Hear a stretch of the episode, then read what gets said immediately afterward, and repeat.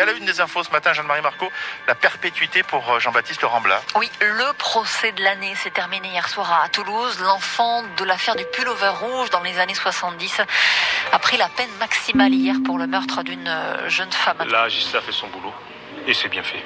Il a demandé pardon. Je suis soulagé quand même. C'est fini.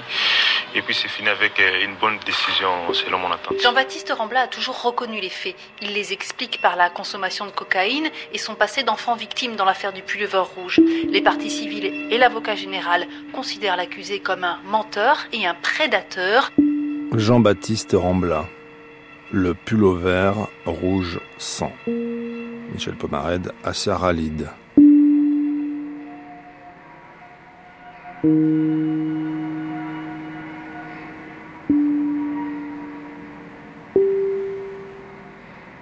Joly, votre client Jean-Baptiste Rambla a donc été condamné à la perpétuité en décembre 2020. A-t-il fait appel de sa peine?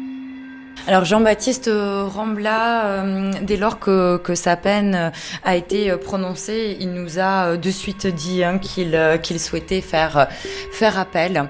On est allé le voir très très rapidement après l'audience parce qu'on a voulu le, le dissuader en lui expliquant qu'il fallait que, que ça s'arrête, à la fois pour la famille de, de Cynthia et à la fois aussi pour pour sa famille hein, qui depuis des années et des années euh, et un petit peu euh, traîné hein, dans tous euh, les démêlés euh, judiciaires et notamment au travers du, du combat hein, de, de, Pierre Rambla.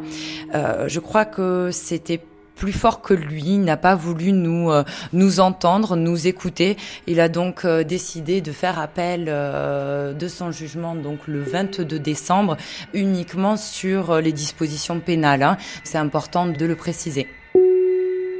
Est-ce que au début de ce dossier, pour vous, Maître Joly ou Maître David, il y avait un mystère Rambla et est-ce que ce mystère s'est un peu dissipé? On n'arrive pas à comprendre comment cet homme qui dit qu'il il en veut tellement à, à l'auteur du pullover rouge et qui a finalement tellement eu d'occasion d'aller discuter avec lui ne le fait jamais.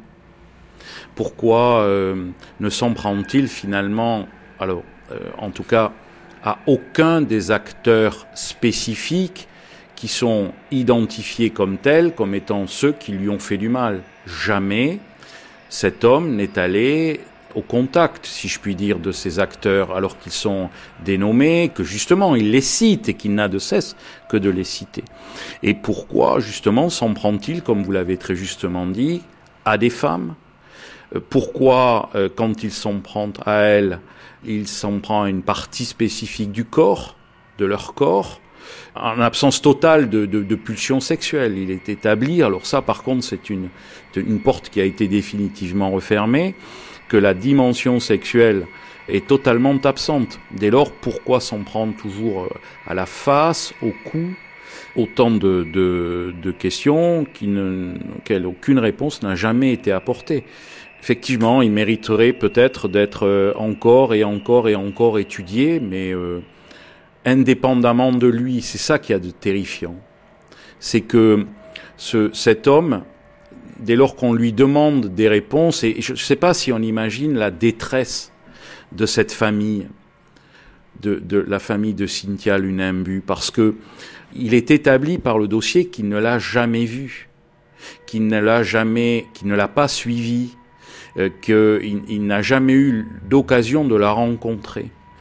De sorte que pour cette famille qui vient à ce procès pour avoir des explications, mais pourquoi elle, pourquoi notre fille Enfin, je veux dire, qu'est-ce que être là au mauvais endroit au mauvais moment Est-ce que ça, ça, on peut se contenter de ça quand on est parent d'une enfant qui est en, enfin, je veux dire, le dossier démontre que c'était une enfant, enfin, exceptionnelle à, à bien des égards. Donc euh, c'est terrible de se dire que ce dossier est exceptionnel par la dimension euh, criminologique qu'il emporte, mais d'une faiblesse euh, absolument terrible aussi par le, profil de celui qui accomplit ces crimes, dans la mesure où il s'avère incapable de verbaliser quelque chose, pardon, mais d'utile, quoi à la compréhension. Donc ça veut dire que on doit faire, et c'est affreux, on doit faire sans lui pour essayer de le comprendre. C'est-à-dire finalement comme si on analysait quelque chose et plus quelqu'un. Décembre 2020 euh, se tient le, procès euh, de Jean-Baptiste Rambla aux assises euh, à Toulouse. Et vous, Simon Cohen, vous êtes avocat des parties civiles et vous représentez la famille de Cynthia Lonimbu, qui a été donc la deuxième femme tuée par Jean-Baptiste Rambla. Est-ce qu'on pourrait d'abord dire un mot de cette victime?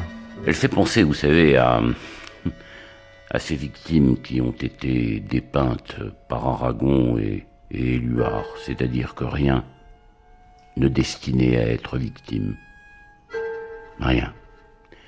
Une euh, jeune femme, donc qui avait euh, quitté le foyer familial et qui avait euh, réussi à travailler. Elle venait d'obtenir un logement, elle était amoureuse.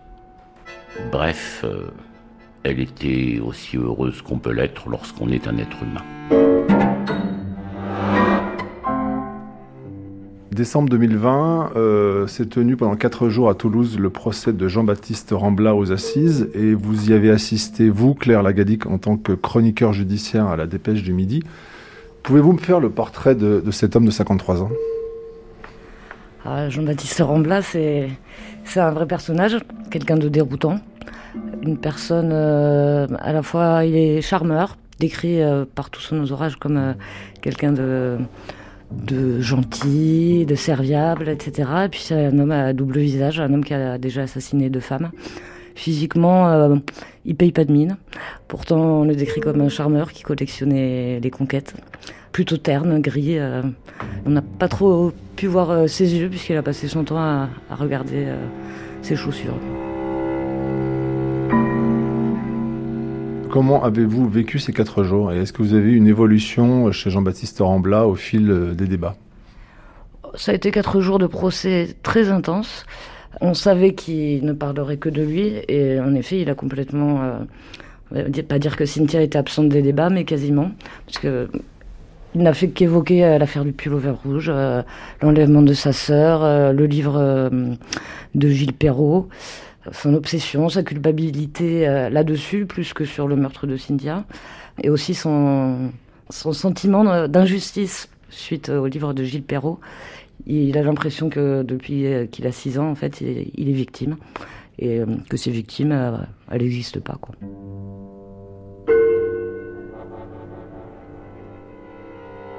L'avocat général parle de manipulateur et de menteur, donc vous acquiescez à ce diagnostic?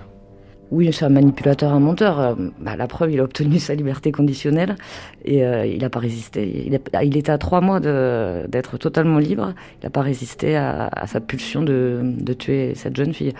Pour moi, c'est un, meurtrier en puissance, peu importe ce qui, ce qui lui est arrivé par le passé. Il n'a jamais montré un visage humain aux, jurés, ni aux parents de, Cynthia, qui n'a regardé qu'une fois. Claire Lagadic, est-ce que des membres de la famille de Jean-Baptiste Ramblas sont venus à la barre?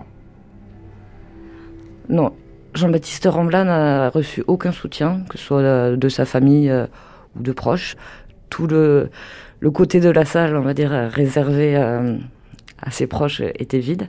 Il explique d'ailleurs lui-même que tout le monde lui a tourné le dos. Famille dans laquelle il s'est réfugié après le meurtre de Cynthia, parce qu'il avait conscience qu'il ne les reverrait plus et qu'il lui tournerait le dos. Il l'avait quand même, après le premier meurtre, il l'avait pardonné, accueilli de nouveau. Et là, ils n'ont pas compris.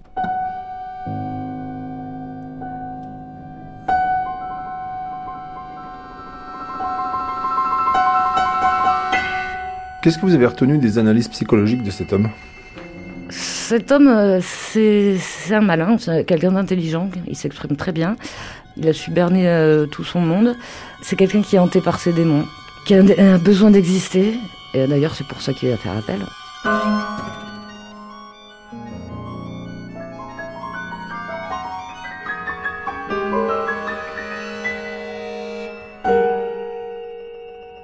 Pendant quatre jours, Maître Cohen, vous avez fait face à Jean-Baptiste Rambla. C'était d'abord un nom dans un dossier, ensuite c'est devenu une incarnation en face de vous. Quelle impression vous a donné cet homme? On ne peut pas faire face à Jean-Baptiste Rambla parce qu'il ne vous fait pas face. Jean-Baptiste euh, Rambla ne s'exprime pas avec les mots, ne s'exprime pas avec le regard, ne s'exprime pas non plus avec les gestes. Jean-Baptiste euh, Rambla oppose un mur à la réalité, parce qu'il est claquemuré dans une réalité qu'il s'est forgée, dont il a été victime, puis qu'il s'est forgée et qui est devenue la sienne. Jean-Baptiste Rambla ne peut pas se vivre dans le rôle et en l'espèce dans la position de quelqu'un qu'on accuse. Il ne s'entend, ne se définit, ne se comprend et finalement ne se survit que dans une qualité terrible, désastreuse de victime.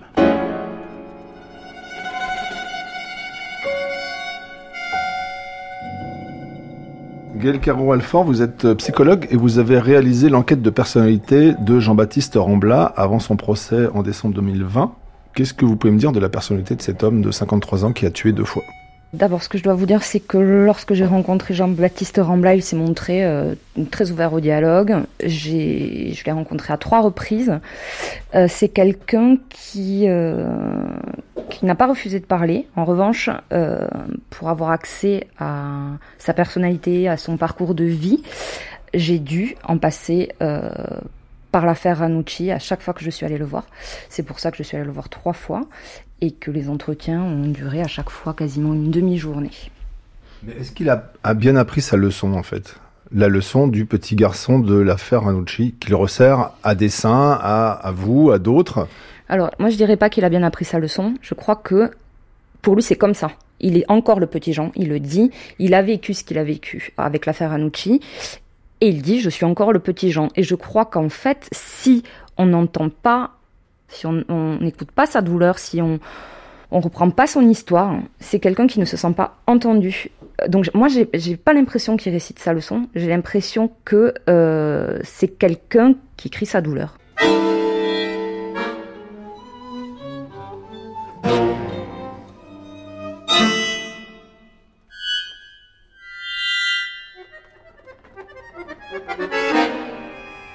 L'avocat général parle de quelqu'un qui est menteur, opportuniste et manipulateur. Manipulateur, c'est un mot qui est, arrivé dans le cadre de l'enquête de personnalité. Cependant, c'est arrivé a posteriori, c'est-à-dire que les gens qui l'ont fréquenté, le temps où ils l'ont fréquenté, ils n'ont pas trouvé qu'il était manipulateur. Mais une fois qu'ils ont été informés de ce qui s'était passé et des faits, là ils se sont dit qu'effectivement, entre ce qu'ils donnaient à voir et ce qui s'était passé, forcément, il y avait de la manipulation. Est-ce que vous vous êtes senti manipulé par Jean-Baptiste Rambla? Je me suis pas senti manipulé par Jean-Baptiste Rambla. Manipulé, non. Charmé Charmé, j'ai envie de vous répondre non, même si effectivement, de, de prime abord, euh, Jean-Baptiste Rambla, c'est quelqu'un de charmant. C'est quelqu'un qui est, euh, il est grand, élancé, plutôt souriant, il s'exprime bien, il est assez agréable, il a un contact facile, et c'est quelqu'un d'intéressant. C'est quelqu'un qui, qui s'ouvre, qui discute, qui, qui se livre. Donc, euh, c'est quelqu'un d'agréable au contact.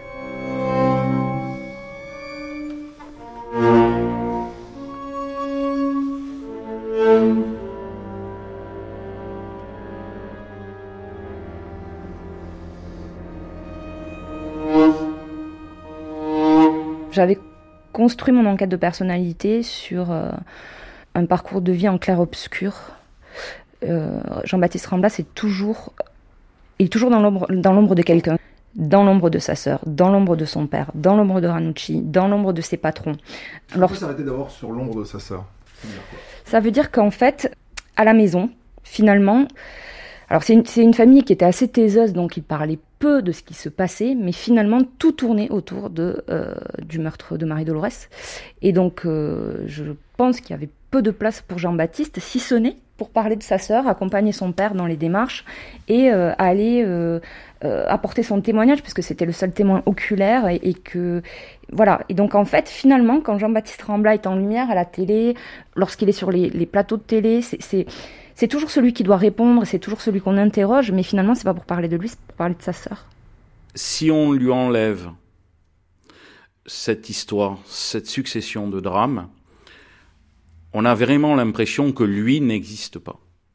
C'est-à-dire que c'est un homme qui perd euh, toute identité, toute capacité identificatrice, dans le sens où euh, il, il n'est incapable de parler de lui autrement que au travers de je suis le petit frère de Maria Dolores. Je suis celui qui est visé dans le livre du pullover rouge. J'ai accompagné mon père. Je lui ai promis de reprendre euh, le combat pour lui et de, le faire perdurer.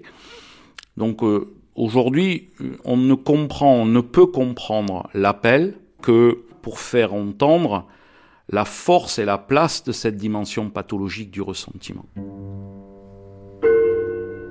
Ce que j'avais repéré, ce que j'avais dit en conclusion, euh, qui a fait débat, c'est que lorsqu'il passe à l'acte, Jean-Baptiste Rambla, il met la société en dette. C'est-à-dire qu'il a toujours eu l'impression d'être celui qui devait répondre, qui devait euh, reconnaître Raducci, qui devait reconnaître la voiture. Euh, c'est celui qui, doit répondre aux questions des journalistes, qui doit répondre aux questions de tout un chacun. Et lorsqu'il passe à l'acte, en fait, ce qu'il dit, c'est aussi, à la, enfin, ce qu'il dit à la société, c'est aussi euh, regardez ce que vous avez fait de moi et en fait prenez vos responsabilités parce que en fait cette affaire elle a été tellement mal menée et maltraitée que j'en suis arrivée là. Est-ce que euh, Jean-Baptiste Rambla va continuer comme ça longtemps, selon vous? Est-ce qu'il peut tenir comme ça? Je pense qu'il peut continuer parce que je pense qu'il est construit comme ça. Et je pense qu'il est construit comme ça depuis euh, tout petit. Et je pense il y a sûrement des choses qui ne sont pas euh, traitées, soignées ou guéries chez lui, et que tant que ça sera comme ça, effectivement, euh, oui, il continuera. Il continuera euh, à brandir son discours, à expliquer qu'il a été victime de Ranucci et à la fois, voilà quand on reprend tout son parcours, on peut comprendre ce qu'il en dit. Mais effectivement, en tout cas, il y a quelque chose qui est il y a quelque chose qui est enquisté, qui est cristallisé. D'ailleurs, il dit qu'il n'a pas de souvenir d'enfance euh, avant 6 ans. 6 ans, c'est euh, l'année où sa sœur euh, est enlevée et tuée. Et effectivement, je pense que si il fait l'économie du soin, oui, je pense qu'il peut continuer longtemps comme ça.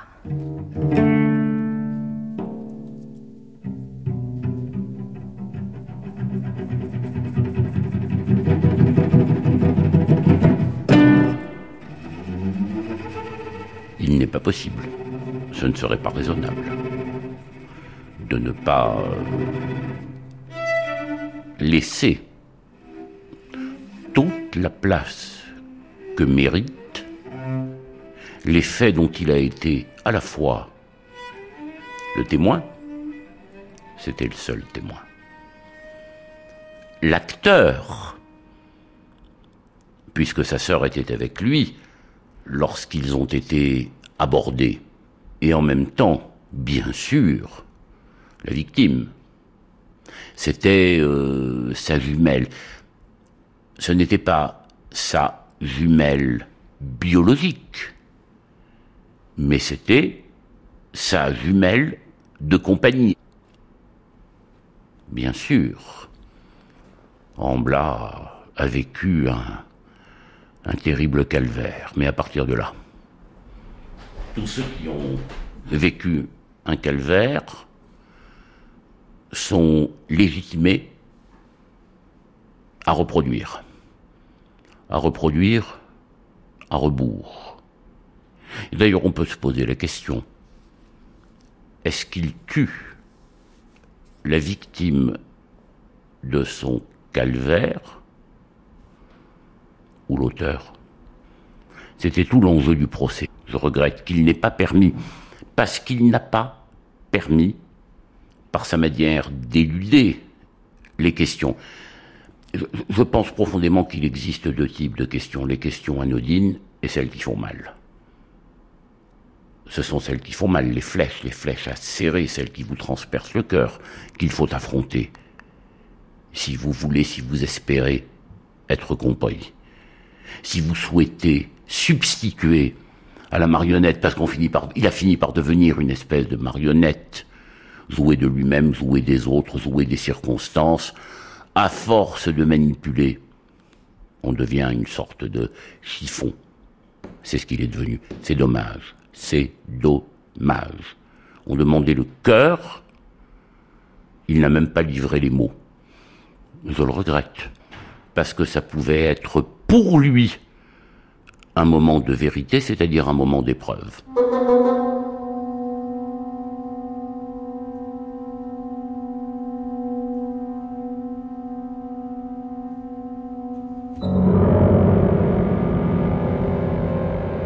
Il faut essayer de descendre les marches terribles de l'inconscient. Le constat pour moi, il est, il est double. C'est d'abord le caractère extrêmement charnel du mode d'administration de la mort. C'est horrible d'égorger le sang qui s'écoule pendant que l'on étrangle, et en même temps c'est charnel. Une manière presque de fusion Bon, malheureusement, il n'a pas permis d'explorer cet aspect des choses, puisqu'il le refuse. Lui, dans cette deuxième affaire, il était, dit-il, sous l'emprise de produits toxiques, et par conséquent, pendant une demi-heure, il ne savait plus ce qu'il faisait. Ça ne résiste pas à l'analyse une seule seconde, il était parfaitement lucide. Mille détails le prouvent. Donc il refuse. Et puis lorsque l'on descend un peu plus loin encore dans cette espèce de, de trous obscurs de l'inconscient, mais qu'on ne peut pas faire ressurgir, parce qu'il ne veut pas. On est quand même confronté à autre chose. C'est la proximité. Il vivra à côté du premier cadavre pendant sept mois. Vous imaginez? Il l'a tué elle est dans une cave à côté de lui. Elle n'est même pas enterrée.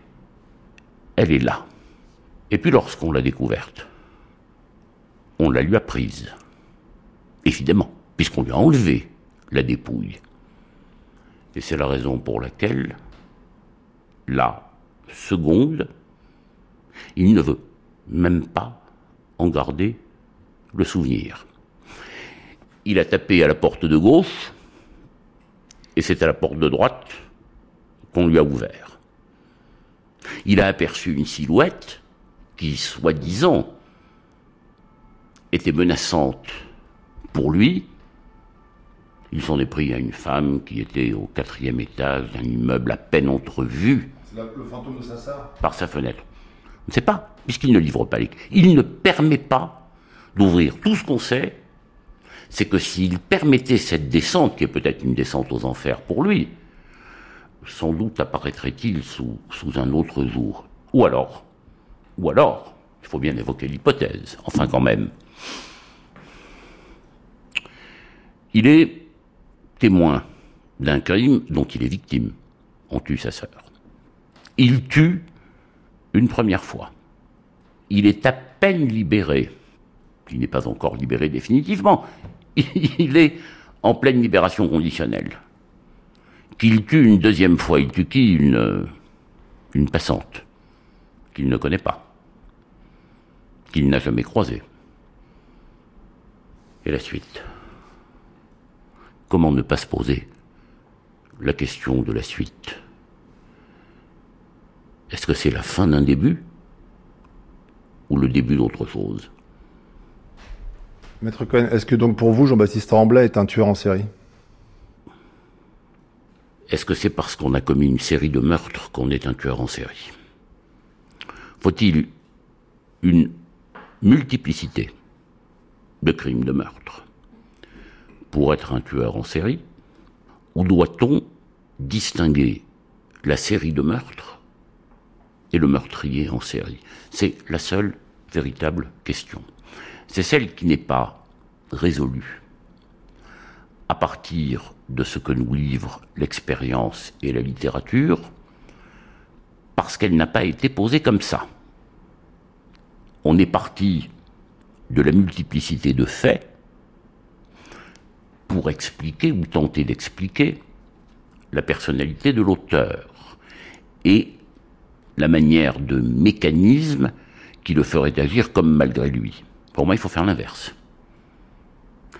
Il faudrait partir de la personnalité de l'auteur, de ses habitudes, de son tempérament, de ses souffrances, de ses joies, pour essayer de déterminer s'il y a une potentialité d'acte criminel.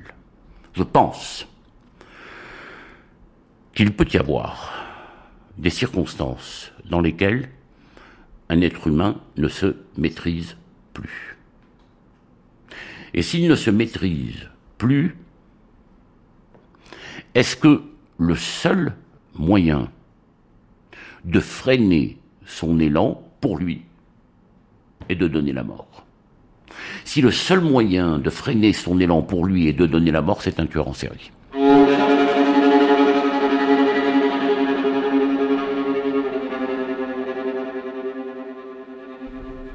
Jean-Baptiste Rambla fait appel de la peine euh, de réclusion à perpétuité à laquelle il a été condamné. Qu'est-ce qu'il appelle? Ce qui est terrible avec Jean-Baptiste Rambla, c'est que ce qu'il appelle, il ne le dit pas. Mais dis-le. Exprime quelque chose qui fasse que l'on puisse se rapprocher en humanité brise, brise le déterminisme, ou au moins essaye. Sors de toi-même. Gilles écrit quelque part, lecteur, euh, jette mon livre et sors. Moi j'ai eu envie de dire à Rambla, jette ton histoire et sors.